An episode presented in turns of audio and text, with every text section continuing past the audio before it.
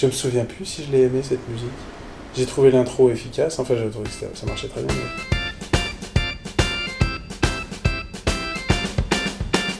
Bonjour chers auditeurs, vous êtes de plus en plus nombreux à écouter ce podcast, j'en suis absolument ravi et j'espère que ça continuera et que vous prendrez autant de plaisir à écouter ces podcasts que moi à les enregistrer.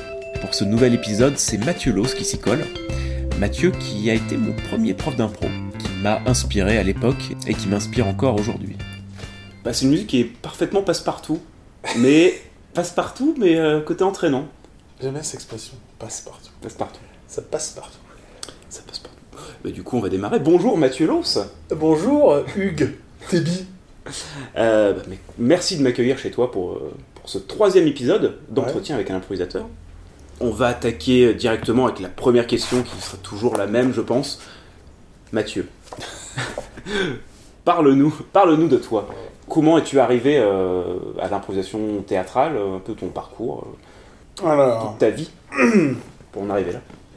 Ouais, alors écoute- ouais, bien sûr, on va, on va faire ça court. Euh, je, je, je sais pas. je- enfin, alors, je, j'ai démarré. Je suis strasbourgeois. Oui.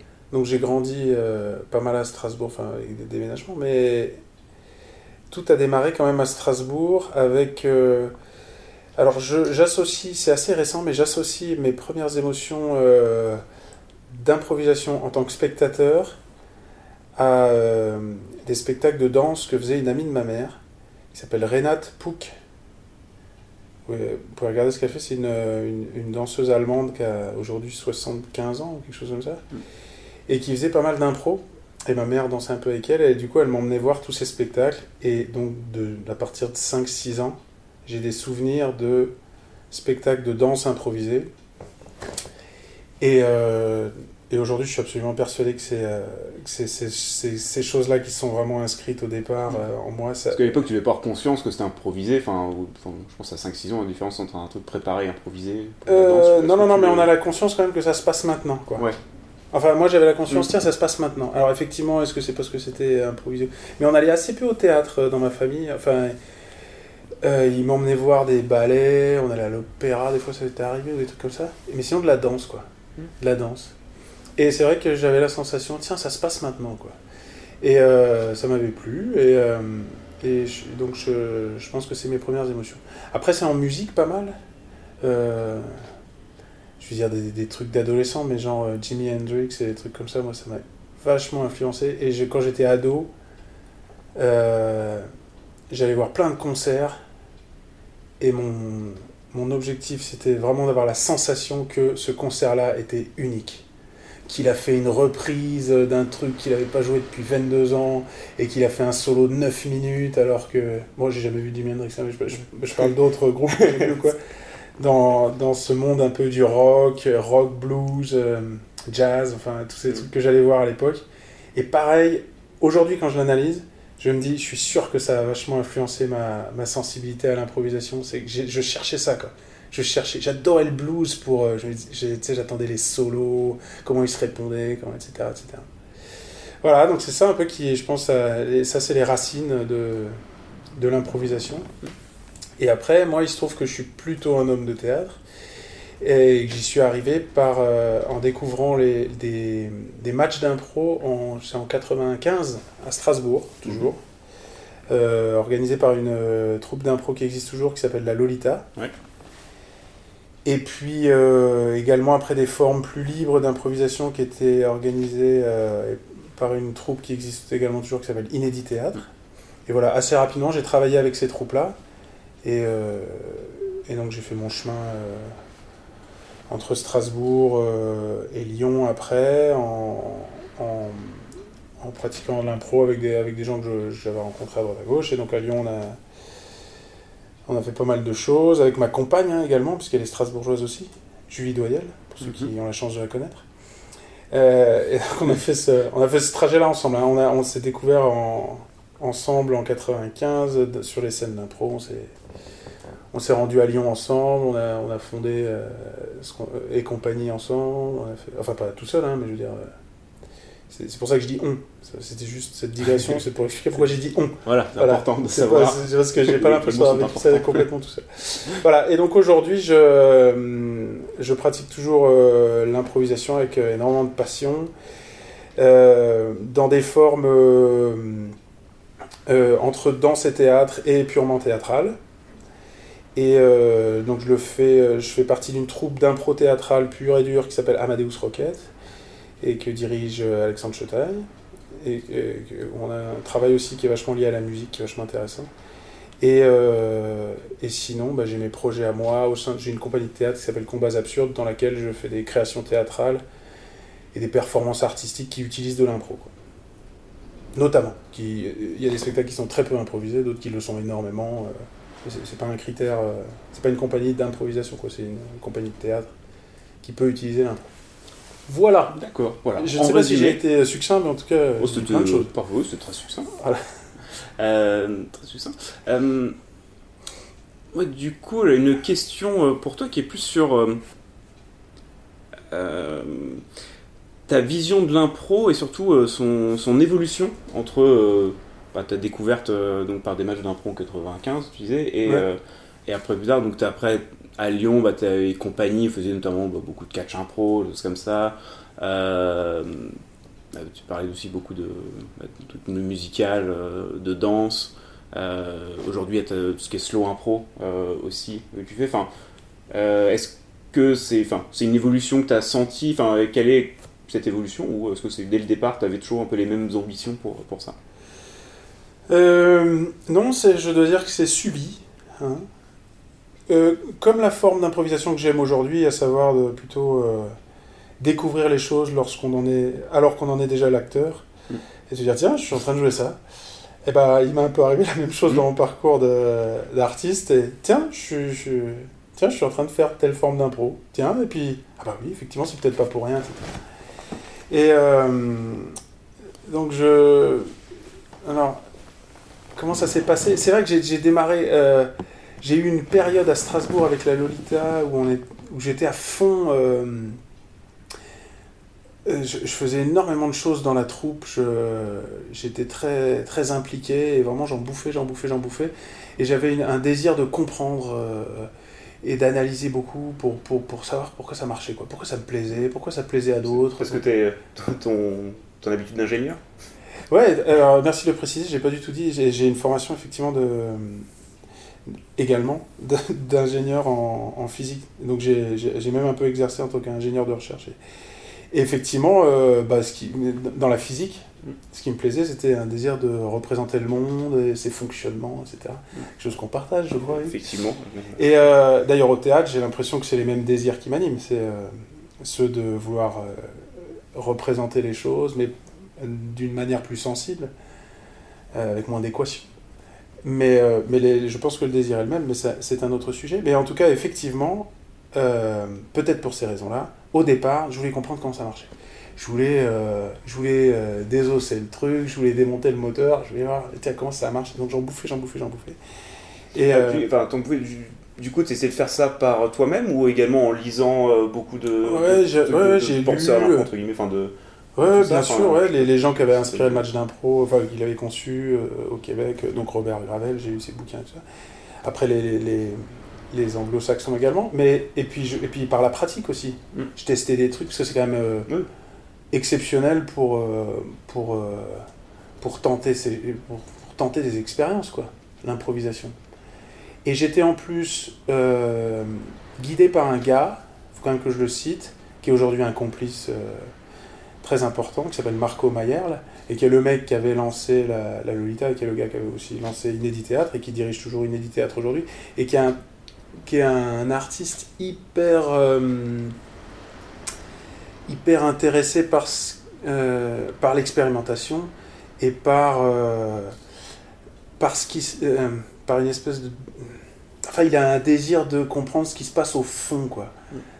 Fondamentalement, qu'est-ce qui est en train de se passer maintenant et donc, il cherche un peu tous azimuts et il regarde un peu les choses évoluer. Et j'ai été élevé avec cette culture-là de, de l'improvisation. J'ai pas du tout été élevé avec quelqu'un qui me disait euh, c'est comme ça qu'on improvise. et c'est euh, et c'est telle forme et c'est telle euh, règle qu'il faut appliquer. J'ai été élevé avec une avec beaucoup d'amour de la pratique et une curiosité de de- d'essayer de, tordre un petit peu les choses pour voir où ça peut nous mener et comment on peut euh, peut-être avoir la sensation de changer un peu le- les règles justement si d'autres nous disent qu'il y en a, etc. Donc je pense que ça, c'est ça, ça, a beaucoup, ça a beaucoup joué dans mon approche, puisque du coup j'étais toujours intéressé par euh, me demander, mais tiens, et si on essayait autrement, etc. Et donc à Strasbourg, par exemple, on- le match d'impro, on l'a jamais vraiment fait, euh, enfin à l'époque, on le faisait jamais dans les règles de l'art, entre guillemets. On le faisait comme ça nous intéressait de le faire, et puis d'une année à l'autre ça changeait, et puis il y a toujours eu beaucoup de... Et je crois que c'est dans l'ADN de cette troupe, hein, parce que je les ai recroisés, euh, j'ai eu l'occasion de donner une formation, et j'ai l'impression que Putain, c'est marrant, c'est pareil, quoi. Ils, ils, essayent, ils essayent toujours de d'aller hors des sentiers battus, etc. Bah, si c'est ouais, toujours dirigé par, par Marco, il doit toujours avoir cette, euh, cette envie-là aussi. Ouais, Inédit Théâtre. Euh, la Lolita, c'est une troupe amateur, donc c'est un fonctionnement euh, associatif beaucoup plus euh, classique. Et euh, donc il y a un- une espèce de pilotage collectif, quoi. Du... Mm. Bon, après, je sais pas exactement comment ça marche.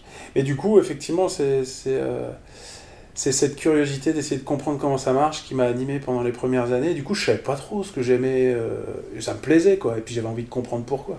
Donc voilà. Et après, c'est plus au fur et à mesure des années, et puis je après 10-15 ans de pratique et de, euh, et de rencontres, que j'ai effectivement commencé à me diriger vers des formes euh, euh, comme Slow, dont tu parlais, avec Marco d'ailleurs, qui, où, le, désir en fait qui, qui va traverser tout ce que je, tout ce que je fais et que j'aime faire aujourd'hui, c'est de vraiment essayer de révéler ce qui est déjà là. Donc on essaye un minimum de, de travailler avec ce qui, euh, ce qui va être de l'ordre de l'idée, de l'invention, de, de la narration même, hein, on gomme un peu ces choses-là, pour plus s'intéresser à, à une forme d'abandon à la poésie de l'instant. quoi. C'est un peu des grands mots, mais, mais auxquels je crois quand même, je crois. Donc voilà, et, et sur, sur le passage de tout ça, tu l'as dit, il y a quelques formats euh, que j'ai eu la chance de, de rencontrer, comme le Catch Impro qu'on a fait à, à Lyon avec et compagnie, et qu'on avait fait à Strasbourg avec Inédit Théâtre avant, et c'est des, des expériences super, parce que c'était c'était aussi une idée... euh, Enfin, l'objectif quand, quand on a lancé le Catch Impro à Strasbourg, c'était de, de faire un spectacle où il n'y a pas vraiment de règles, justement. Mm. Où, tous les, où tous les acteurs du spectacle, à tout moment, peuvent se, peuvent se permettre de briser le cadre si ça sert le spectacle. Donc c'était une forme quand même assez identifiable, où il y avait quand même des... Enfin, c'est avec des équipes et des gens qui dirigent la joute, mais toutes les règles peuvent être défoncées si ça sert le spectacle. Donc il y avait quand même cette idée derrière, euh, servons le, moment. Quoi. C'est vrai que quand tu parles d'expérimentation et, ça, moi, ça fait penser je pense, mon premier. euh, Peut-être le premier moment où euh, je me suis dit euh, vraiment waouh, euh, l'impro, mais c'est c'est euh, c'est- absolument génial. Euh, que j'avais commencé un petit peu l'impro donc à Centrale, et c'était mon premier prof les quelques premières semaines, euh, peut-être 2006, Ouais. 2005. Les dans ces débuts eaux-là. très prometteurs d'ailleurs, je me souviens. Qu'est-ce qui s'est passé depuis Très. Non, au contraire. Euh, mais, euh, et peu de temps après, il y avait le premier festival Spontaneous, ou peut-être le deuxième, enfin moi c'était mon premier en tout cas, que je voyais, le festival Spontaneous, donc organisé par et compagnie euh, euh, à l'époque, qui est ensuite devenu annuel. Ouais. Euh, et d'abord, le, principe de chaque soir, c'était un nouveau concept qui était essayé pour la première fois. Euh, Ouais, ouais. Et euh, j'étais là, moi j'étais en, en vacances, donc j'ai rien à faire, j'étais allé voir tous les spectacles, je crois. Euh, et, et à chaque fois, je me disais, mais enfin, je waouh, on peut faire ça. Et le lendemain, je disais, mais waouh, on peut faire ça. Et le surlendemain, je waouh, mais on peut faire ça. Et euh, c'est vrai que ce- cette expérimentation-là, enfin, voilà, ce, ouais, spontané, c'est vrai que ça a été un peu un, choc, euh, enfin, tout guillemets, euh, Ben, c'est, ouais, il y avait ce désir-là, d'effectivement, de chaque soir, aller essayer de nous mettre dans un. avec des règles du jeu différentes, et puis un- une forme différente, comme tu dis. Et d'ailleurs, je crois que. parce qu'aujourd'hui, je suis. je suis assez peu intéressé par les formats, justement. Et ce qui m'intéresse, c'est plutôt le fond. hein. Euh, C'est-à-dire, Mm. qu'est-ce que les acteurs vont euh, réussir à livrer, quel que soit le format. Donc, euh, mais on pourra en parler. Mais je, je crois qu'effectivement, toute cette, toute cette époque-là des, premiers festivals spontaneous, on, a bouffé, on bouffait du format, quoi. Mm. On était vraiment là-dedans. Tu, tu, fais bien de le dire, à chaque soir, on voulait euh, inventer une nouvelle forme, pratiquement, tu vois, alors, euh, avec, avec la conscience, bien sûr, que c'était pas de réelles inventions et que d'autres les avaient certainement déjà expérimentées bien avant nous. Mais en tout cas, pour nous, c'était une expérimentation, parce qu'on on essayait de découvrir, tiens, et, si on se met dans telle situation, est-ce qu'on arrive ailleurs, que, etc. C'est sûr, on était là-dedans. Et du coup, on a bouffé de la forme, on a bouffé de la forme, et on avait, on était boulimique de ça. Et euh, ça, c'était une, deuxième phase. Quoi. Après avoir euh, l'impression de comprendre un peu comment ça marchait, euh, une, scène une scène de théâtre improvisé, il y a eu toute la période, tiens, alors on met ça dans quelle forme maintenant? Est-ce qu'on on fait une pièce complète? Est-ce qu'on fait une pièce complète avec un genre? Est-ce qu'on fait... Enfin bon, etc. De quoi on s'inspire? Comment on le met en scène et tout. Mm.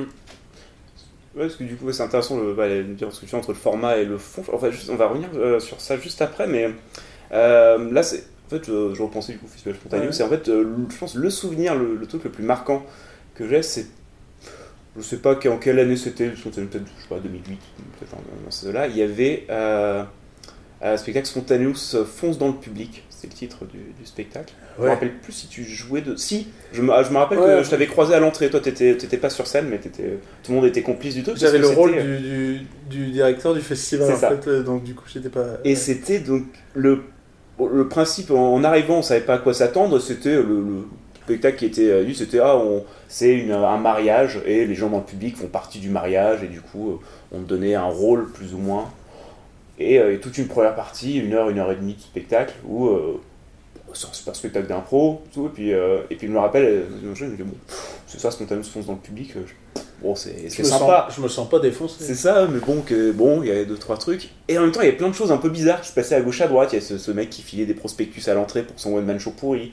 Il y avait, euh, il y avait un mec euh, qui avait un peu dérangé ou attardé, qui faisait un peu des, qui criait un peu au fond. Euh, je savais pas trop ce qui se passait. Et après, après l'entracte, c'est du coup complètement parti en couille avec ce, ce mec-là qui, donc un comédien du festival, vous ne connaissez pas, qui, qui jouait, qui jouait quelqu'un, enfin qui jouait un homme attardé euh, mentalement, qui avait des problèmes en tout cas, et qui venait sur scène, qui cassait tout le spectacle, et ça mettait tout le public mal à l'aise euh, progressivement. Euh, et, et vous voyez, dans le public, c'était plus intéressant. Alors le problème, c'est que j'avais rapidement vu le truc parce que il y avait, je connaissais, il y avait Jean-Luc qui était revenu de vacances. Enfin, était là qui jouait un rôle. Pas de vacances, mais oui, de. Enfin, je sais pas, de, revenu. De Madagascar, de Madagascar. ouais, tout à fait. Et, et je, je, avais, je savais qui c'était. Ah, bon, du coup, j'avais vu que cette personne jouait un rôle, mais il y a plein de gens se sont, euh, se sont laissés avoir, et même des, des impositeurs du festival qui étaient dans le public pour euh, envenimer les choses, jusqu'à ce que des gens vraiment se lèvent et partent de la salle en disant Mais c'est de la merde ce que vous faites. Et euh, non, non, en fait, c'était un, un canular. Quoi. Et je me rappelle de ça, enfin du coup, il y avait. Enfin. C'est assez particulier comme spectacle, mais c'est un ça m'a vraiment marqué. Je sais que j'étais avec des gens et des amis, certains qui l'ont mal, qui mal pris, qui ont se foutu de leur gueule. Euh, et qui n'avaient pas, du coup, qui pas aimé, qui s'étaient braqués. Euh, je pense qu'on a. Alors. Mais, euh, moi, mais du coup, ça reste un souvenir où j'ai adoré. c'est génial de, de, faire ça. Quoi. Alors, c'est. Ouais, je suis heureux que tu parles de ça. C'est un, un, un, souvenir assez fort aussi pour moi parce que je suis très fier qu'on l'ait fait. C'est un peu fou. On a, enfin, d'autres dans les arts euh, performatifs, il y a, y a, des mm. expériences collectives comme ça qui sont testées. Enfin, le canular, enfin, il y a des, y a des mm. compagnies qui, qui, font ça de manière magistrale. Je pense aux 26 000 couverts euh, qui nous ont vachement inspiré cette soirée-là. Les 26 000 couverts qui, je sais pas si tu avais vu, ils avaient monté, alors c'était quoi? Euh, On venait de voir beaucoup de bruit pour rien. Mm. Et en fait, la pièce n'a jamais lieu tu, euh, je, je devrais pas le dire d'ailleurs pour les spectateurs. Mais bon, bref, c'est un gros canular. Mais bon, qui est répété, qui est travaillé, etc. Et donc, euh, toutes les ficelles euh, sont bien accrochées les unes aux autres. Et puis, et tu te fais berner, mais avec énormément de plaisir. Mm. C'est génial. Et donc, on avait envie de faire un truc un peu du genre. On était inspiré par ça. Et donc, on voulait faire un canular bien ficelé, mais qui utilise comme cadre le spectacle d'improvisation et non pas beaucoup de bruit pour rien de Shakespeare ou je ne sais quelle autre euh, pièce. Donc on s'est dit, bah, on va utiliser le cadre spectacle d'improvisation, mais on va twister ce truc-là pour que le public se fasse prendre au piège de, du, du canular. Mais sauf que ce qu'on voulait, c'est qu'au bout d'un moment, le public se rende compte que c'est un canular, devienne donc complice du truc et joue avec nous. Mm toute la deuxième partie de la soirée, joue avec nous en complicité au, au jeu. Inventons cette soirée tout ensemble. Ça n'est pas qu'un spectacle d'improvisation, c'est un, jeu collectif où, dans le cadre d'un spectacle d'impro, eh ben, on, vit quelque chose tous ensemble parce qu'il y a des personnages un peu foutraques et que ces personnages bah, racontent une histoire qui dépasse le spectacle lui-même. Et sauf que ça a foiré parce que je pense le premier spectacle était en termes d'impro était tellement euh, euh, efficace. Il est, je veux dire, il a pas révolutionné les codes de l'improvisation, mais par contre c'était un très bon spectacle. Ouais. voilà, et, et du coup les gens, la majorité des gens voulaient que ça continue comme ça, et donc les dérangements qu'on avait euh, planifiés, du coup apparaissaient comme des réels dérangements du genre, mais non mais laissez-nous revoir la suite, enfin on veut voir la suite du spectacle, laissez-nous. Alors que nous on pensait que ça, ça allait les amuser encore plus. Ouais. Attends, il y a quand même un moment où il y a Marc Schweyer qui est sur scène et qui joue ce gars là, etc.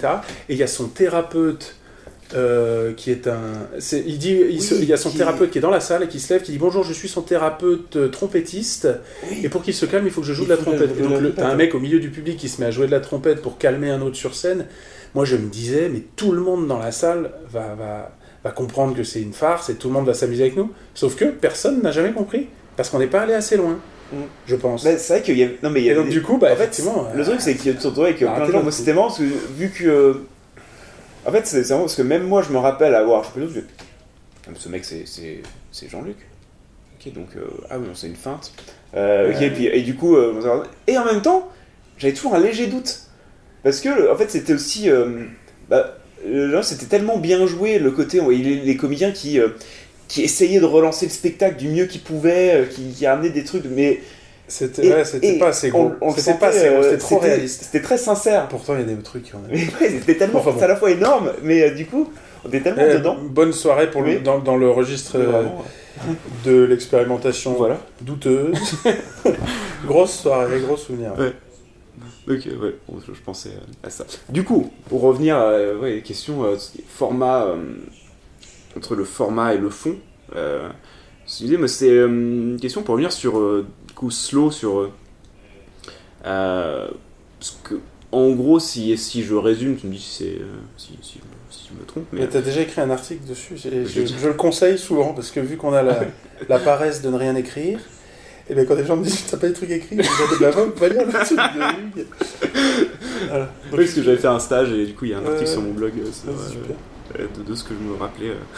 Mais euh, que du coup avec Marco, en gros, vous avez essayé d'un ensemble de, enfin, de ce que vous vouliez faire comme genre d'impro et du coup ça a amené à la création de ce format de spectacle finalement, qui est le spectacle slow.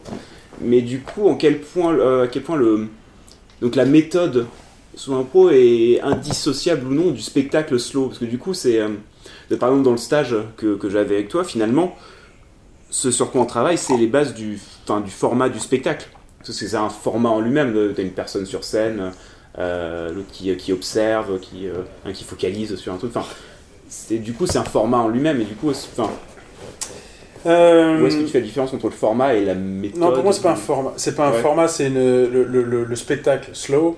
C'est euh, c'est un c'est une performance à trois avec euh, t'as cité Marco évidemment et, et moi qui sommes les, les- les chevilles ouvrières de toute la méthode, etc. Et on a également notre musicien Mats Carlson. Et donc Qui euh, ne parle pas français. Qui parle pas français. Tu m'avais dit à la fin. Ouais, ouais, coup, ce il comprend rien de ce que vous dites, de ce que vous, de ce que vous disiez, de ce que vous dites. Il comprend rien de ce qu'on disons en français. Et, euh, mais il nous arrive de jouer en anglais et là il comprend. Mais moi j'aime bien quand il comprend pas. Et c'est, on pourrait également aborder cette question euh, qu'est-ce que c'est euh, se comprendre justement. Euh, non mais euh, c'est à la fois cette performance qui, qui- qui est donc avec, ces- avec nous trois et c'est aussi euh, une méthode, une technique d'improvisation qu'on a développée et, et qui peut s'adapter après, enfin qui peut être utilisée après dans plein de, spectacles et puis euh, et qui peut, euh, qui peut nourrir la pratique de plein de comédiens improvisateurs, même si eux ne vont pas forcément euh, euh, travailler exactement dans ce registre-là, mais ça, ça, peut être une, si tu veux, c'est une, une, approche pratique de l'improvisation. Moi, je suis persuadé que c'est un travail qui peut être fait régulièrement par, euh, par, euh, tu vois, par des troupes ou par des, acteurs improvisateurs qui ont envie de, qui ont envie de développer tel ou tel euh, aspect de leur, euh, dans- leur approche de l'improvisation. Et ben, et ben dans, cette technique-là, si tu veux, en travaillant, en pratiquant, en pratiquant, en pratiquant, en atelier, voire en spectacle, et ben je pense que ça développe des choses auxquelles on tient nous et qui sont au cœur de la performance. Mais c'est les deux, quoi. C'est à la fois une, une, vraie pédagogie et un, et un spectacle. Mais on a déjà fait des spectacles avec d'autres. Enfin, il est arrivé euh, récemment, Marco a fait à, Würzburg un workshop d'une semaine avec un, groupe assez avancé d'improvisateurs de, toute l'Europe. Ils étaient euh, une petite dizaine et ils ont fait deux spectacles ensemble à la fin de la semaine, euh, dirigés par Marco, sur, euh, vraiment sur le mode, sur, la technique slow. Et puis c'était une expérience super. Et avec Marco, on a vraiment envie de d'aller dans ce sens-là, de partager vraiment beaucoup plus et puis de, de permettre à plein de gens de jouer sur scène slow quoi. Mm. Je sais pas si je réponds à ta question. Ouais, ouais. Non, si, si, ouais. Euh, ouais, parce que. Il y avait le truc du fond. Parce que du coup, tu dis. Non, mais euh, après, ce que tu viens de dire, c'est permettre à des gens de jouer slow sur scène. Enfin. Ouais, non, mais slow, que, ouais. si tu veux, le, de, de, jouer selon ces. Voilà, selon, selon ces principes-là. Selon ces principes-là, selon ces codes-là, selon ces. Euh, ces valeurs-là, quoi. Euh, qui. Ouais, qui... Fond, fondamentalement, parce que fondamentalement, le principe de saut, c'est juste être au maximum dans l'instant et rester, rester dans, dans l'instant. Ouais, le, le cœur, peut-être enfin, vraiment le cœur. Notre, notre désir de base, euh, quand on a démarré, c'était de se dire comment on peut faire pour révéler ce qui est déjà là. Ouais. Et on avait, on avait la, la, la, la conviction, et on l'a toujours, que lorsque les artistes et les spectateurs se font face, au moment où on ferme les portes du théâtre et que le spectacle va commencer, les histoires à raconter, ou de manière plus générale, les choses que nous avons à vivre ensemble maintenant, eh bien elles sont déjà là, en puissance. Le, le, le, un regret chez quelqu'un, euh, une certaine architecture du lieu, une certaine énergie chez euh, une moitié de public, euh, une contracture dans la cuisse de Marco. Enfin, il y a énormément d'éléments qui sont là et qui, les uns avec les autres, forment en puissance la, la teneur du spectacle que nous allons vivre ensemble ce soir. Ça, c'était notre désir de base. Quoi. Ouais. Et alors, euh, conséquence première, c'est qu'effectivement, il faut, faut, va falloir respecter les choses qui sont là. Et donc, c est, c est, très rapidement, on arrive effectivement dans les idées, être vraiment dans l'instant et tout, mais je pense que c'est le désir de mmh. tous les gens qui improvisent. Ouais. Mais après, il y a des. Du coup, on s'est dit, bah, comment on fait? Et après, il y a des. Il y, a des, il y a des choses qui nous sont apparues. Euh, on s'est dit. Euh, enfin bon, après, je ne vais pas rentrer dans les détails, mais c'est le. Tu peux Un petit peu, ouais. Non, mais euh, le, le, gros. Le gros. Si vraiment. Le gros. Non. La chose qui est vraiment essentielle pour nous, c'est qu'on a essayé de dissocier. Euh, de dissocier le travail de la matière présente et le travail de sa concrétisation, quoi, de sa qualification. C'est-à-dire, on a essayé vraiment de, de se dire, ben, quand on rentre dans le théâtre et qu'on est là avec les spectateurs, en fait, on est tous ensemble dans une matière. On est, c'est comme si on, nage à l'intérieur de la matière dans laquelle va être sculpté le spectacle de ce soir. On est dedans. Et donc, et donc c'est une matière vivante, puisque c'est un spectacle vivant. Et cette matière-là, comment on la travaille Nous, les artistes sur scène?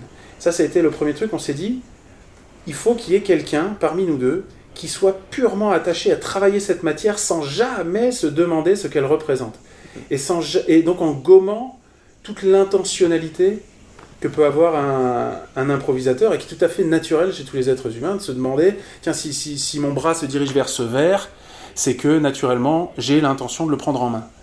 Eh bien, on a essayé de se dire ben non, et si le fait de bouger mon bras vers ce verre, en fait, n'était pas du tout lié à mon intention de prendre le verre, mais était simplement dû à une nécessité physique, euh, de, euh, plastique, quoi, comme, peuvent des matières interagir les unes avec les autres. Comme si tu mets de l'eau sur du bois, et puis du coup elle va dans les fissures, et c'est pas parce qu'elle veut chercher le verre qu'elle va par là-bas l'eau. C'est parce que euh, naturellement il y a des lois, la gravitation et d'autres, qui font que la matière a déjà une vie en elle-même, et elle a déjà un mouvement. Et ce mouvement, après, on va s'occuper de le qualifier et d'en faire une histoire. Mais au départ, euh, ça n'est que de la matière. Quand on arrive sur scène, il n'y a que de la matière. C'est pas encore une histoire. Non, non, non, non. C'est de la matière. Et donc ça c'est la grosse idée de base, c'est on sépare ça. Mm. Il y a le travail de la matière et donc il y a un- on a inventé un poste qui est celui du matiériste. Donc c'est celui qui va travailler la matière. Et ça peut se travailler à plusieurs évidemment. Et donc on a après quels sont les types de matière, qu'est-ce que c'est que de la matière? Mm. au théâtre, etc., etc. Il y a toutes ces questions qu'on s'est amusé à, à creuser et sur lesquelles on travaille maintenant depuis quelques années. Et après il y a de l'extérieur celui qui va observer la matière et qui va laisser cette matière le pénétrer et former en lui une image concrète, une scène de théâtre.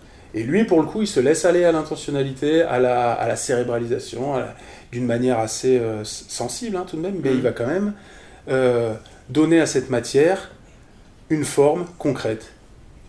Et de là, du coup, est née une scène. Et la scène est née quand même dans la matière.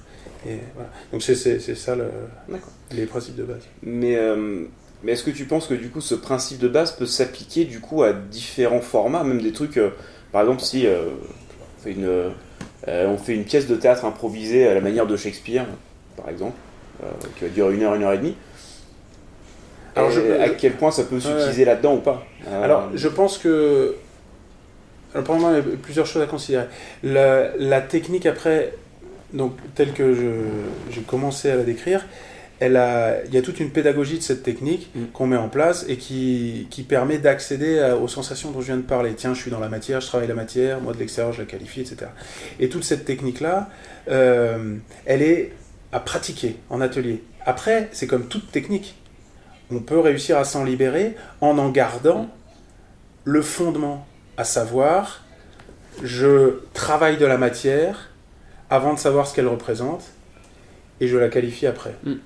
Mais au départ, on a toute une. Et, et le stage que tu as fait par exemple n'abordait que les premières. euh, Et puis il y a beaucoup de, il y a beaucoup de, de- de pratiques qu'il faut pour Oui. euh, réussir à, à- à percevoir ça vraiment, à l'assimiler et à le percevoir en soi. Quoi. Donc ça, c'est la première chose.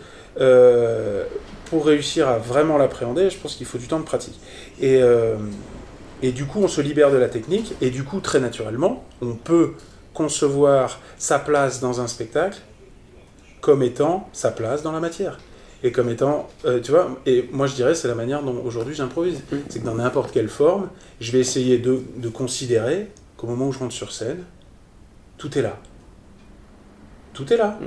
À moi maintenant, en travaillant cette matière, de laisser apparaître sa vraie nature. Et voilà.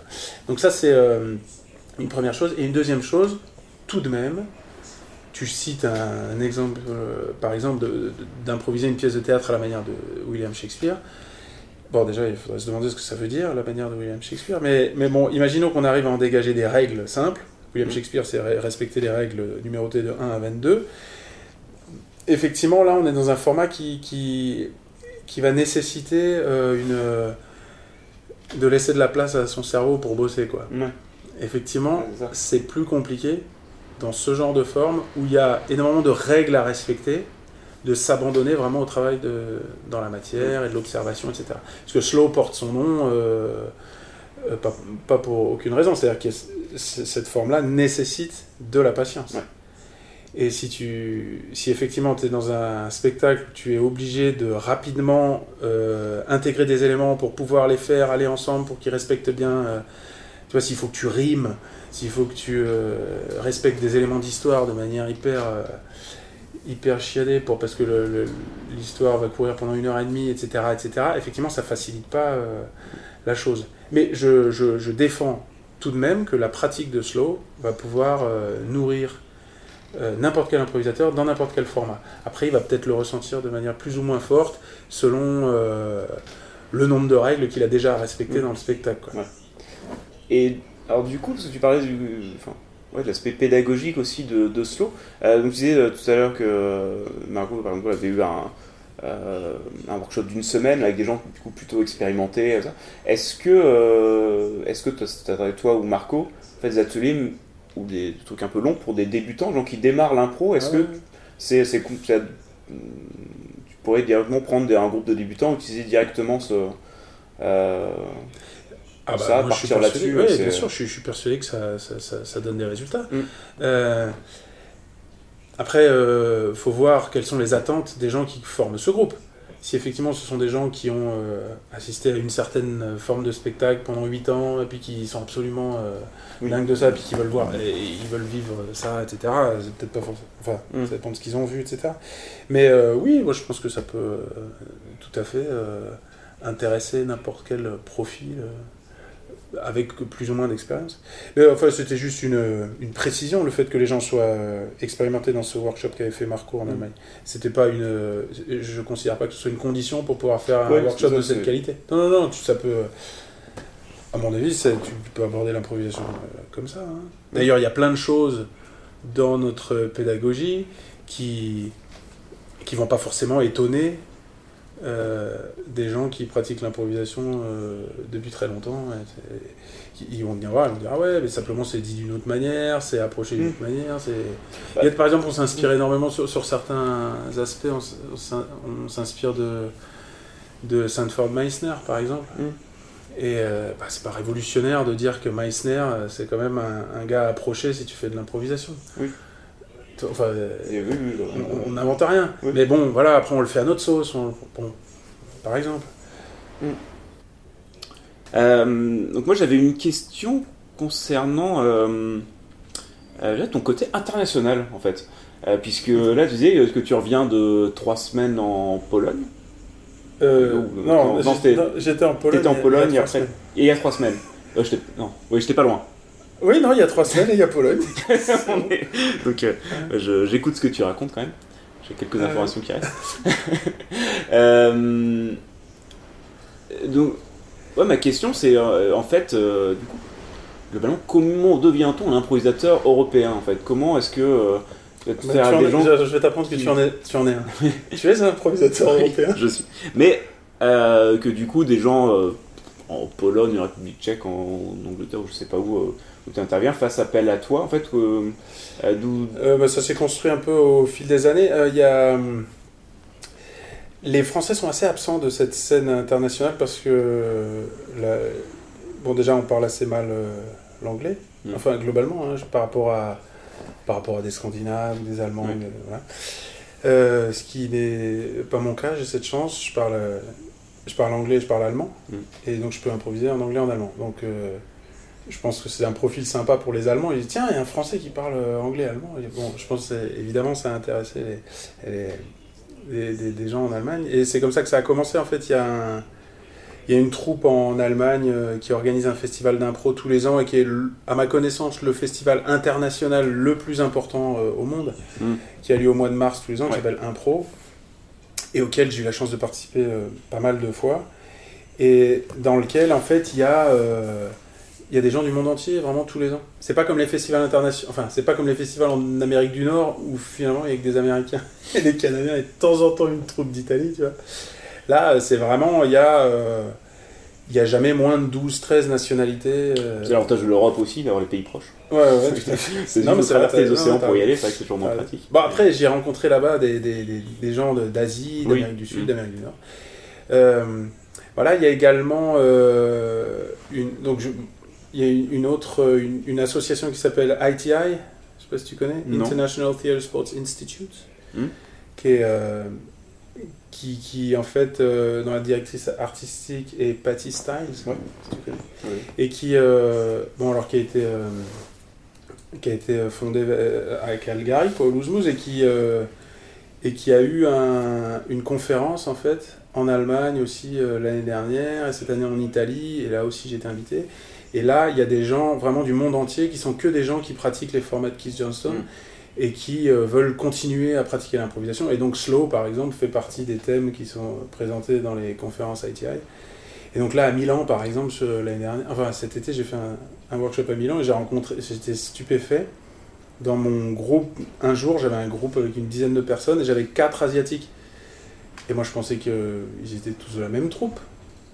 Enfin, ou, ou de deux troupes différentes. ou- enfin, je sais pas, mais en fait, non, il y avait un mec de Singapour, un mec de. Non, ils étaient même cinq. Un, un japonais, un de hum, Malaisie et un mec de Taipei.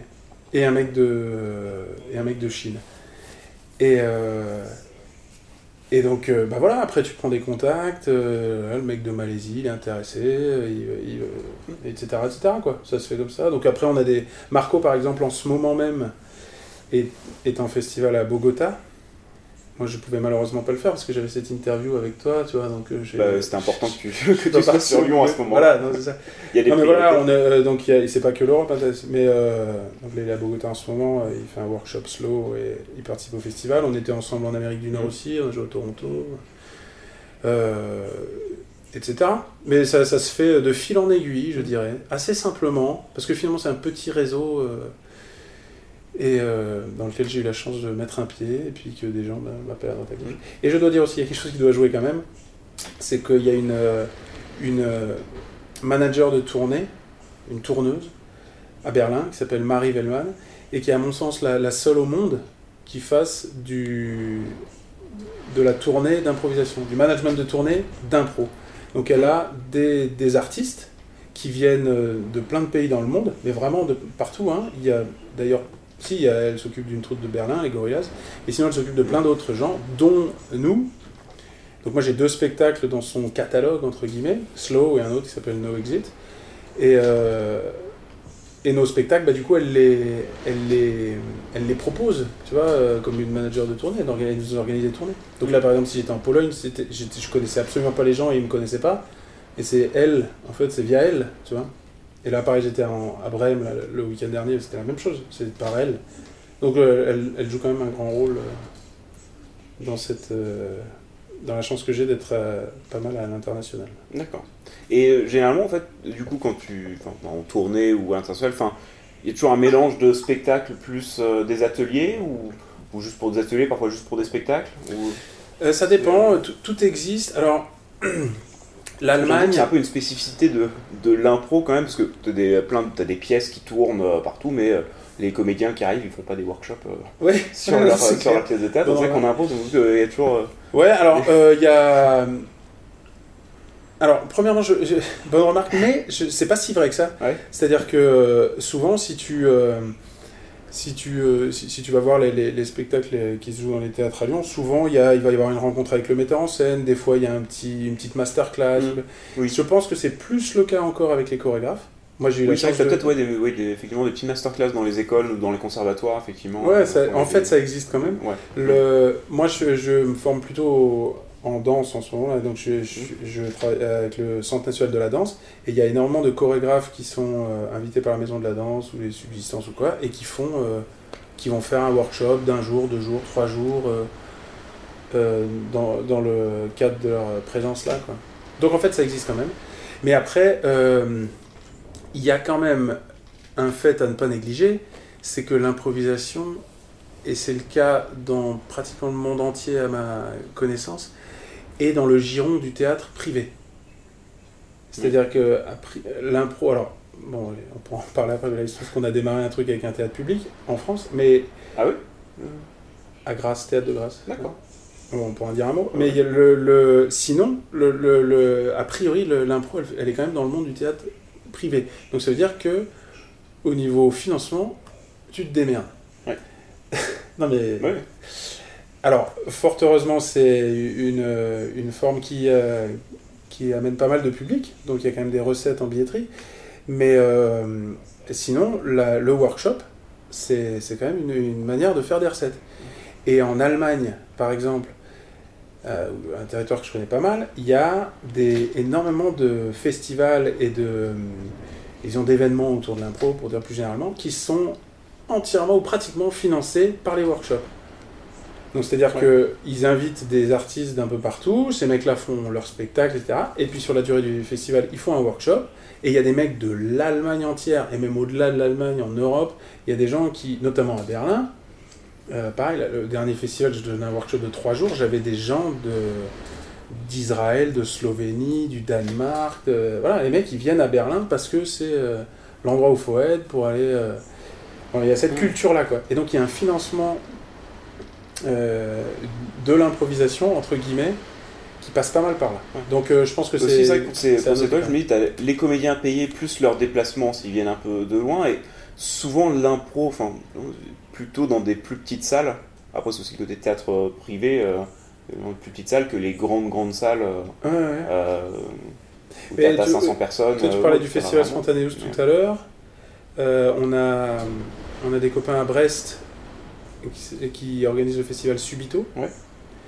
Euh, et euh, ils se sont pas mal inspirés justement de ce modèle allemand, entre guillemets. Et no- notamment, il y a un gros festival en Allemagne, à Würzburg, qui est euh, vraiment très très fort financé comme ça. quoi. C'est vraiment du workshop. Ce qui est moins le cas de Berlin. Berlin, c'est un cofinancement, mais il y a quand même énormément de spectacles qui financent le truc. Mais à Brest, ils font vraiment ça. Mm. Euh, tu, tu es invité là-bas pour jouer et tu donnes un workshop pendant la durée du festival à des improvisateurs, surtout bretons, ouest de la France, et quoique il y a ce cher Cédric Martinez qui, Oh, mais il est partout.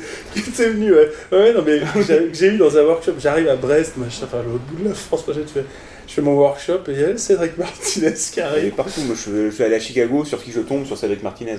Voilà, Ouais, hein, Cédric, si tu nous entends, faut, faut arrêter. Hein, faut, Ouais, il revient te- juste d'Angleterre pour un stage à Keith euh, donc, Ah, bah d'accord. Il, il est Ouais, partout. je savais qu'il était là, parce qu'il Il est partout, il a plus un rond du coup. copains qui. Ouais. Bon. ouais, non, mais bon, pour dire. euh, salut Cédric. Mais euh, pour dire que le, le modèle fonctionne et qu'il a déjà été embrassé là, par une, une équipe à Brest, et je, je pense à. avec bonheur.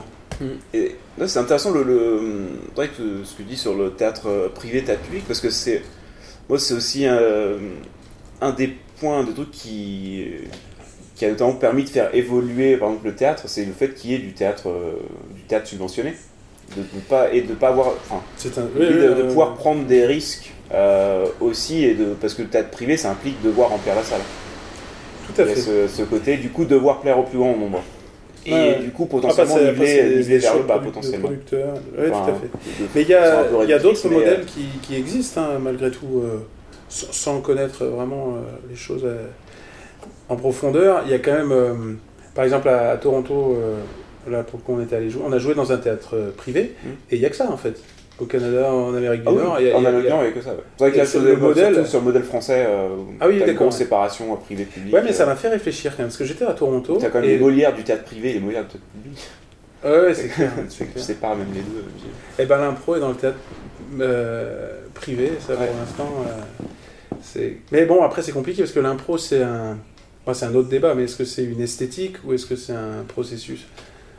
Est-ce que c'est une forme à part entière ou est-ce Mm. que c'est juste un, un moyen d'arriver à des formes Parce que si c'est juste un moyen d'arriver à des formes, il n'y a aucune raison que l'impro en tant que tel ait une place euh, où que ce soit. On s'en fout. Oui, mais après qu'un spectacle soit improvisé, c'est comme dire une pièce de théâtre, que ce soit un, un vaudeville ou euh, Ouais, ouais, une pièce avant-garde, enfin c'est un, Ouais, genre de, de spectacle après. Parce que là, elle est, elle est, bon, elle a pas la même euh, valeur non plus euh, dans toutes les pratiques artistiques, dans, dans la danse, dans la musique.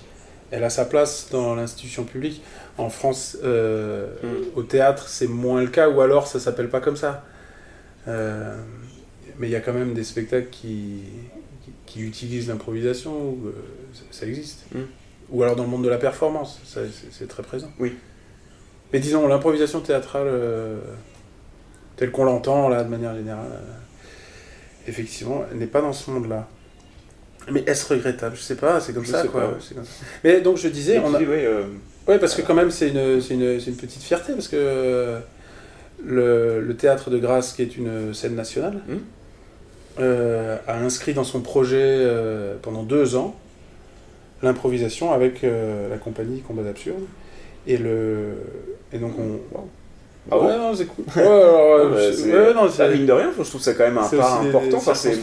Je sais pas, mais c'est, mais c'est, on est content de ça parce que euh, on travaille dans des conditions habituelles entre guillemets. C'est-à-dire que quand on joue au théâtre, euh, bon, on a- l'habitude tiens d'être accueilli, et en impro, bon, on va, c'est un peu plus la démerde. Et là, euh, non, là, il y a une vraie équipe d'accueil, il y a une manière de travailler qui est, qui est plus, plus habituelle, et puis une, une c'est aussi une, bon, peut-être dommage, mais on a l'impression d'avoir une petite reconnaissance quand même Hmm. d'être là-dedans. Mais euh, je dois, je dois dire, c'est ce directeur, là, Jean Flores à Grasse, il est, moi je pense qu'il il est, il est- c'est à suivre, c'est parce qu'il a plein de projets assez, euh, je trouve, assez audacieux et euh, Enfin bon, je- Mm. il, est, il est tout à fait responsable de ce, de ce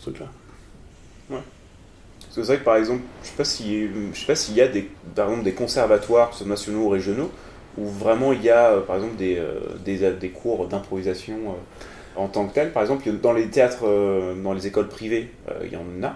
C'est pas systématique, mais ah bah il y si, en a. dans c'est vrai les- que dans les enfin, conservatoires, je sais pas si. alors après, euh, euh, Enfin, après, il y a toujours une part d'improvisation. Si tu fais du clown, si tu fais de. Non, mais même, il y a des. Même euh, euh, l'improvisation. est- est l'improvisation est- destinée à faire du spectacle, en fait. Ouais, c'est ça. par là, ce qui est. Oui, parce que la, la, l'improvisation, est est destiné à potentiellement faire des spectacles. Ouais. Je, pense Il y a pas qu'il y en ait trop. dans Un truc que m'a appris euh, Hervé Charton. Ouais. Alors, je vais peut-être le dire mal, mais Il sait tellement de choses. ce- ce jeune. il sait trop de choses. non, mais que le mot improvisation ou improviser, ce mot-là n'est apparu dans notre langue que, je crois, excuse-moi Hervé si je dis bêtises, mais euh, au XVIe siècle. Ça veut dire euh, en italien.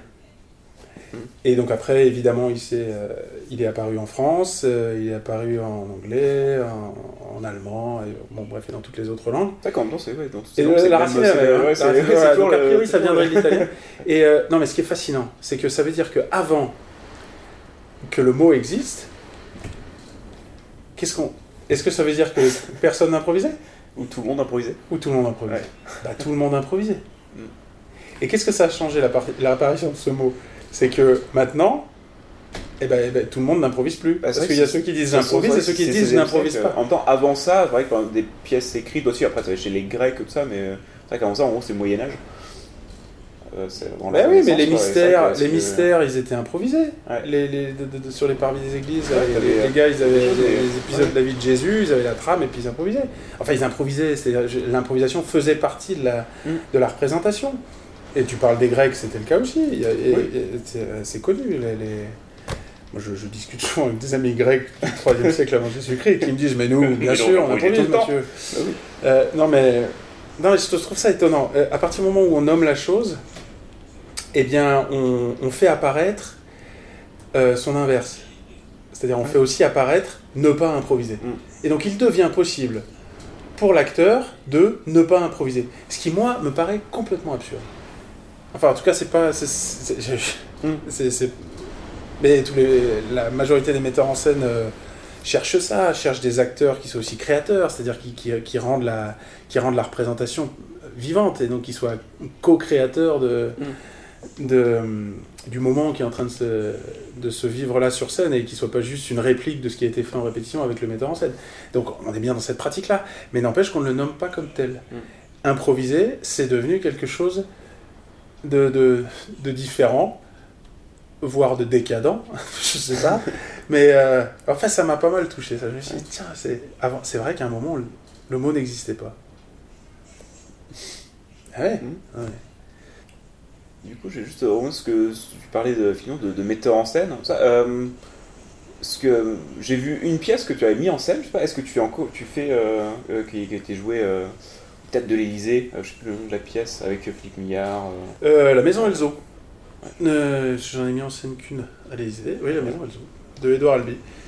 Et euh, tu fais, tu as encore de la mise en scène ou du théâtre Ouais. euh, et, ou du théâtre en tant que comédien euh, à l'heure actuelle ou tu es plutôt Euh, vraiment que impro Alors, Qu'est-ce que non, non, non, je. Non, je joue. Je...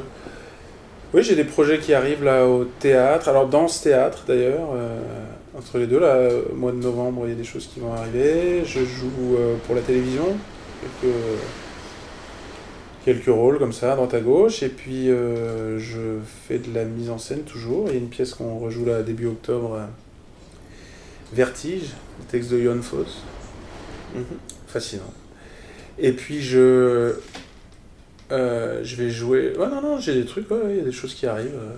euh, bien Et- sûr, et c'est important, ouais, c'est bien sûr. ça- Et du coup, toi, en tant que metteur en scène, à quel point euh, euh, tu utilises aussi l'improvisation de- pour les, enfin, au niveau des comédiens Enfin, est-ce que tu vois une différence entre des comédiens qui sont plutôt improvisateurs ou portés sur l'improvisation, d'autres qui ne le sont pas?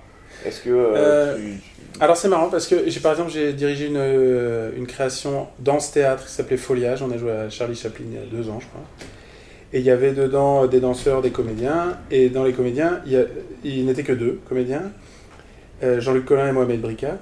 Et euh, Jean-Luc Collin c'est un peu euh, la, même, la même histoire que moi, c'est-à-dire c'est un mec qui a démarré dans le théâtre amateur, qui a démarré Mm. par le clown, l'improvisation, la rue, et, enfin bon, etc. Et Mohamed Brika, c'est un acteur qui est sorti de l'ENSAT, qui a travaillé avec, Mm. le parcours classique avec Christian Scaretti, le- Ouais. qui, a, ouais, qui a- qui a joué. Bon. Et en répétition, des fois, je les avais juste tous les deux. Et on travaillait, euh, parce qu'il y avait quelques scènes juste tous les deux. Et, on, et je les faisais travailler à partir d'improvisation. Et bien, effectivement, ils ne travaillent pas du tout de la même manière. Et c'était assez. euh, euh, c'était assez déroutant pour moi. Et je dois dire qu'au bout d'un moment, j'ai arrêté. j'ai arrêté de les faire travailler en improvisation. Parce que ça. J'en sortais rien, quoi. C'était. euh, Qu'est-ce qui. Enfin, tu dis différemment, c'est-à-dire. euh, euh, Bah, si tu veux. euh, Bon, après, il faudrait prendre le temps d'en reparler avec Mohamed ou quoi. Ouais. J'avais l'impression que lui, la, la- la- la pratique qu'il en avait, c'était. euh, On travaille autour d'une situation Mm. et on la et on l'improvise. Et Jean-Luc, lui, est plus habitué à, à travailler sans situation et découvrir la situation en improvisant. Mm. Mais sauf que quand tu as les deux, puis que tu, tu, tu donnes un embryon de situation, mais tu as celui qui va essayer de la découvrir euh, dans le dialogue avec l'autre, et- etc. Et puis tu as l'autre qui s'arrête à l'embryon de situation que tu as donné, parce que pour lui, c'est ça la situation. Donc ça donne un. Le dialogue fonctionne pas si bien que ça. Ou alors il aurait fallu que- qu'on aille plus dans le, dans le détail, puis que je les dirige un peu plus dans ce que je voulais, mais je pensais que ça allait être plus efficace, plus, plus immédiat, puis ça l'a pas été. Ouais. Mais du coup, mais euh, sinon, euh, Donc, en tant que metteur en scène, tu d'utiliser l'improvisation. euh, Bah, dans les le travail répétitions, c'est sûr, mais euh, ouais, ouais, bien sûr. Oui, mais ça, ça fait partie, euh, bien Mm. sûr, ouais, tout à fait. Mais après, je... ça m'intéresse aussi, je dois le dire, que dans toutes mes créations, au moment de la représentation, tout soit possible. Mm. Mais vraiment. C'est-à-dire que si on a répété des choses et, et que euh, au moment de la représentation, le- la chose qui est en train d'être vécue là, par les acteurs et le public, etc., nécessiterait pour défendre ce qu'on a envie de défendre, pour défendre ce qu'on a envie de défendre, hein, c'est très important, eh bien, à ces conditions-là, je, trouve ça génial que les acteurs transforment ce qui a été, euh, ce a prévu. Euh, quitte à transformer le texte et tout, enfin, je veux dire, c'est... Pas dans... Enfin, après, il y a des formes qui le permettent pas, mais... Mais ouais, ouais c'est quand même quelque chose qui m'intéresse. ça. Et j'ai d'ailleurs euh, monté une forme de spectacle qui s'appelle le théâtre à l'amiable. Il y, a des, il y a des vidéos, on peut voir ça sur le site. Euh, théâtre à l'amiable, donc qui est une, une forme qui utilise. Le site de Combat d'absurde. Ouais, tout à fait. Enfin, sur le Vimeo. Enfin bon. Bon. Les liens euh, passent en dessous de votre le, non, non, mais le, le, le principe est le suivant on se, on se nourrit d'une matière et on développe un. Et, et on- et on développe un, un vrai synopsis au spectacle, un squelette assez fort, et on répète des scènes, et certaines autres scènes sont plus ouvertes et laissent place à l'improvisation. Certaines scènes peuvent être même ouvertes à la discussion au public, un peu comme du théâtre forum. Ouais. Et du coup, tu arrives à une forme de spectacle où euh, tout est prévu avant. Il y a des moments qui sont prévus pour être ouverts. Il y a des moments qui sont prévus pour ne pas l'être. Pour ne pas l'être. Mais, avant qu'on rentre sur scène, je dis à tout le monde, les gars, tout est possible. Et donc, c'est, il faut que ça se passe maintenant. C'est-à-dire ce qu'on a fait en répétition, ce qu'on a décidé de faire, etc. euh, c'est fini, c'est passé. Maintenant, ce qui nous intéresse, c'est ce qui se passe maintenant. Donc, si, si les choses se passent différemment et que euh, et qu'on explose tout ce qu'on a tout ce qu'on a prévu pour servir ce qu'on a envie de dire, et ben c'est c'est génial. Et Mm. donc euh, ouais, c'est une forme que j'aime bien et que et dans laquelle il y a une il y a une mise en scène. Enfin, il y a une vraie pratique de mise en scène. Il y a une il y a une scénographie, il y a des euh, il y a des lumières qui ont été travaillées, il y a des, des- des semaines de répétition, etc., etc. Mais donc euh, évidemment, l'improvisation fait partie de mon travail en mise en scène. Et je dirais même pas encore assez, puisque je, je crois beaucoup à, à, à ce, à ce qu'on peut réussir à changer en nous, acteurs et spectateurs, si on se laisse pénétrer par ce qui est déjà là, par ce qui est, par ce est en train de se passer sans qu'on qu'on en ait eu conscience. Même si, le, même si certaines choses étaient répétées, etc., je, pense, je, je crois vraiment que ça peut nous saisir et on peut, euh, on peut changer des choses en nous. Et ce qui est, ce qui est au final ce qui m'intéresse au- quand je vais voir un spectacle, ou quand je fais un spectacle. Mm. J'ai envie d'en sortir un peu transformé.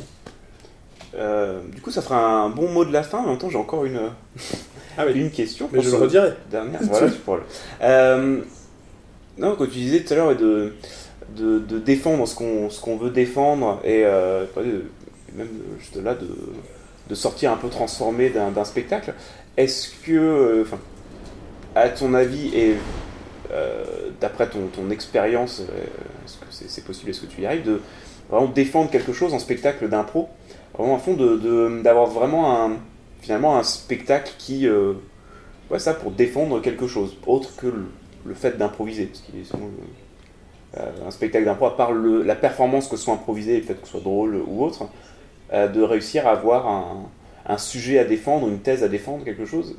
Est-ce que c'est quelque chose que tu Ouais, essaies de faire en impro Est-ce que tu... Alors, euh, et à déjà, quel point je- ça marche ou, Ça me, permet, ça me permet de préciser que pour moi, euh, l'improvisation est un moyen, Hmm. c'est un processus qui, qui permet de générer quelque chose et qui, qui peut être associé à d'autres processus pour générer le spectacle. Mais l'improvisation n'est pas pour moi une fin en soi. Donc, du coup, je dirais corollaire évident, euh, en réponse à ta question, oui, évidemment, euh, il me semble possible euh, de, de, de, de défendre quelque chose en utilisant de l'improvisation, comme, comme il me semble possible de défendre quelque chose en utilisant d'autres procédés, d'autres processus. Oui. Ah mais ouais, ça me paraît- mais en pratique, est-ce que dans les spectacles d'impro que tu fais ou que tu vois, ou enfin, euh, est-ce que ça, c'est, tu sors euh, d'un spectacle en disant ah on a défendu un truc, euh, on Ah fait ouais. réflèchir les Bah, gens. a- enfin, tu vois, il y a, un- y a spectacle, par exemple, un spectacle que je recommande, que j'adore, c'est le spectacle Gazette Ouais. de Amadeus Roquette. Enfin, c'est- Philippe Muyard, euh, Patrice Guillot et Florian Langlais qui s'inspirent de, de la presse quotidienne pour euh, faire un spectacle où leur objectif est de donner leur point de vue sur l'actualité et d'utiliser leur point de vue sur l'actualité. D'accord. Parce que Pour- c'est marrant que tu parles de. Ouais, de parce que j'ai vu Gazette, je pense que c'est la première fois que c'était joué, euh, quand ça avait été joué Ouais. à, à l'improvidence. Et justement, j'avais été déçu euh, de ce. euh, bah, parce qu'il y a peut-être une ou enfin, il y a peut-être une, une ou deux impros où effectivement il y avait un point de vue sur le côté politique de la situation, mais que sinon justement. C'est pas qu'au avait niveau pas- politique, mais c'est là c'était le cas, mais, euh, mais que sur les. le- Sur le reste, du tout- enfin, je crois que ça restait au niveau du fait divers. Euh, Ouais. euh, mais après, Ah bah, j'en ai euh, vu, j'en ai vu qu'un seul et je pense que c'était le premier, donc euh, justement, je suis curieux de- d'en d'en voir d'autres. Ah merde, mais, moi, je suis désolé pour les copains là, du coup ça, ça- moi j'étais super positif. Mais euh, en tout cas c'est leur intention. Je Ouais. crois que c'est, enfin après à discuter avec eux, mais c'est leur intention, c'est, de- c'est effectivement c'est de. Alors je pense pas, mais peut-être que c'est ça euh, du coup.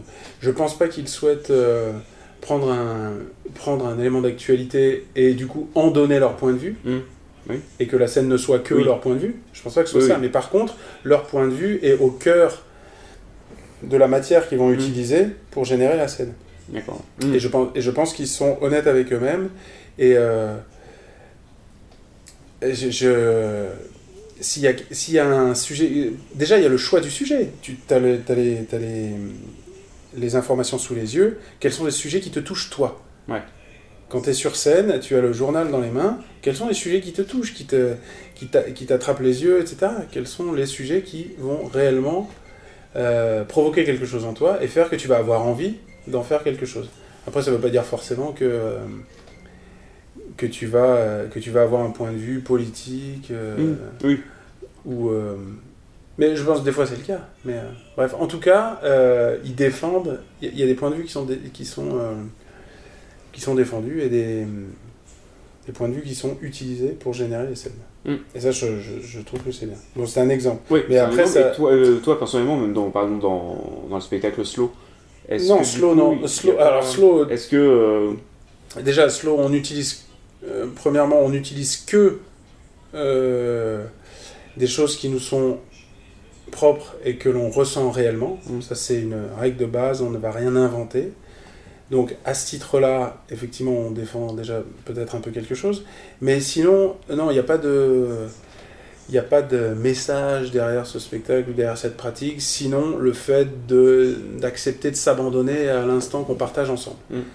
Ce qui est quand même pas si commun dans la vie d'aujourd'hui. Mais euh, à part ça, non. Par contre, dans la forme théâtrale amiable, oui, il y a, y a des choses qui sont, euh, il y a des choses qui peuvent être défendues, euh, Il y a un spectacle, par exemple. ça se rapproche du coup du théâtre forum aussi, du coup, de... enfin, dans, l'idée. ça, utilise ces choses-là, ouais, aussi, mm. tout à fait. mais il y a un spectacle, par exemple, qu'on a, qu'on a créé, qu'on va rejouer, qui utilise de l'improvisation, qui s'appelle Déplacé, mm-hmm. ES, qui traite des, de certains parcours migratoires et qui, euh, qui va effectivement s'intéresser à ce qui change en nous lorsqu'on est déplacé, lorsqu'on va être contraint ou lorsqu'on va choisir de ne plus vivre euh, là où sont nos racines. Hmm. Qu'est-ce que ça change? En nous, au fond Et là, euh, bah, bah, sans dévoiler forcément ce qu'on va dire, mais là, oui, il y, a des, y a des choses qu'on défend, il y a des choses auxquelles on croit. Et C'est vrai qu'il y, a déjà un sujet de, de, ce qui, n'est qui, pas, pas neutre. Oui, bien sûr, tout à fait. Ouais, on part pas, euh, on part pas en demandant aux spectateurs euh, mm. de nous donner des, des, sujets. On part avec, euh, on a envie de dire des choses. Et les spectateurs, lorsqu'ils sont sollicités, c'est pour, c'est pour participer à une réflexion sur un des thèmes qui va être, mm. qui va être sous-jacent à cette grande question qu'on essaie d'aborder ensemble. Et donc oui, moi je, je, défends que utiliser l'improvisation peut tout à fait nous mener à, à défendre des alors tu disais des thèses, c'est pas, trop ça. non, non, mais parce que c'est important, on est des artistes. Donc on va pas défendre une thèse, on va défendre euh, un point de vue sur, sur le monde. Un, point de vue, Non mais je critique pas, je critique. Ouais, ouais, non mais c'était pour dire. Non parce que dans la thèse il y a le, il y a l'antithèse. Oui. Il y a, et, euh, ou l'inverse, peu importe d'ailleurs. tu, vois ce que je veux dire. Le... Non non mais le, le L'artiste, évidemment, c'est le cœur du truc. Il faut qu'il défende euh, un point de vue, mm. sa vision des choses. Si c'est pas une thèse, ça alourdit un peu la chose, mais si c'est au moins un, une sensibilité, si, l'artiste ne défend rien, bah, c'est pas vraiment un artiste, c'est autre chose, c'est un technicien. Mais sans, aucune, sans aucun mépris pour la technique, hein, puisque je, je, viens, je viens de ça aussi, tu vois. Moi aussi. non, non, mais vraiment, hein, c'est pour moi, il y a des. Nous aimons les techniciens, il n'y a pas de, y a pas de, non, pas de Mais euh, ah ouais, ça c'est essentiel. Hein. Et d'ailleurs, c'est ce qui va, euh, c'est ce qui va être crucial pour moi quand je vais regarder un spectacle d'improvisation. Est-ce que là, il y a quelque chose qui qui va me toucher de ce que ressent le gars qui est sur scène, ou de ce qu'il a dans le bide, euh, son point de vue sur quelque chose, sa, manière de voir quelque chose d'autre. C'est ça qui va m'intéresser. Si je ne vois que de la forme, que de la technique, que de, que de la... Que, ouais. Que de... que, ben ça, ça, ça, ça, va pas me suffire. Je vais me dire, bon, bah, ça, ça manque un petit peu d'âme, quoi. Mm. Donc euh, je retourne un peu ta question, je dis bah est-ce que euh, à ta question est-ce que l'improvisation peut servir à défendre un propos? Je dis bah si, elle ne, si, elle ne, permet pas de défendre un propos, elle sert pas à grand chose dans l'art. Ça c'est du coup ce sera le mot de la fin parce que je pense qu'on doit être à 1h, 1h10 euh, de, podcast à peu près. du coup, il ne reste plus qu'à te, remercier d'avoir bien voulu passer ce, ce temps avec moi. Mais je t'en prie. Euh, merci pour, pour ces bières. On a bu, euh, pendant tout ce temps, on l'avait pas su, mais on a bu une bière polonaise et une Grimbergen. Et une bière belge, tout à fait. Et euh, alors j'ai entendu que Philippe Saïd t'avait offert une salade et tout, moi je, te fous dehors. Ah moi je, non, je suis désolé. non, je rigole.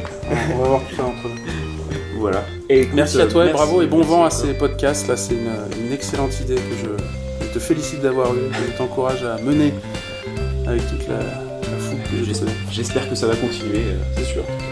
Merci beaucoup.